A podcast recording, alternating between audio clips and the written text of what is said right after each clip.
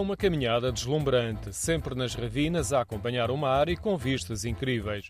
São 6 km entre as praias da Marinha e de Val Sentiantes, um percurso de terra com um olhar vertiginoso para falésias, poços e algares típicos de zonas cárcicas. Onde desaguavam ribeiras, encontram-se agora vales suspensos. São sete e dão o nome ao trilho dos Sete Vales Suspensos. É um dos mais bonitos da costa algarvia e já foi distinguido a nível europeu para caminhadas.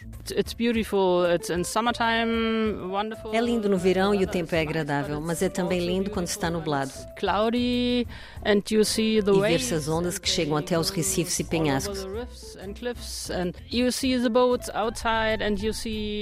E vemos os barcos ao largo, as flores a crescerem na primavera. É maravilhoso, é uma paisagem deslumbrante.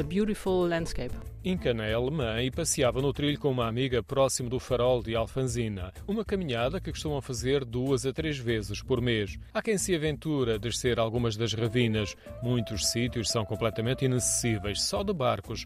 Em alguns lugares, as embarcações atravessam galerias debaixo de enormes maciços calcários que estão a ser engolidos pelo mar. No verão é permanente o vai-vem de barcos que se dirigem em particular para a praia de Benagil. É um dos lugares do trilho, encantador, mas muitas vezes cheio de gente. Nas outras zonas do percurso a frequência é menor, mas geralmente há sempre gente a caminhar. No verão é muito quente. Na primavera há também muita gente, mas no resto do tempo pode-se andar com frequência sem ver ninguém. A vegetação também varia ao longo do percurso. Há zonas de pinhal, outras mais fechadas, onde os visitantes aproveitam para descansar. Por sua vez, as falésias são refúgios de aves que vemos com maior frequência ao final do dia.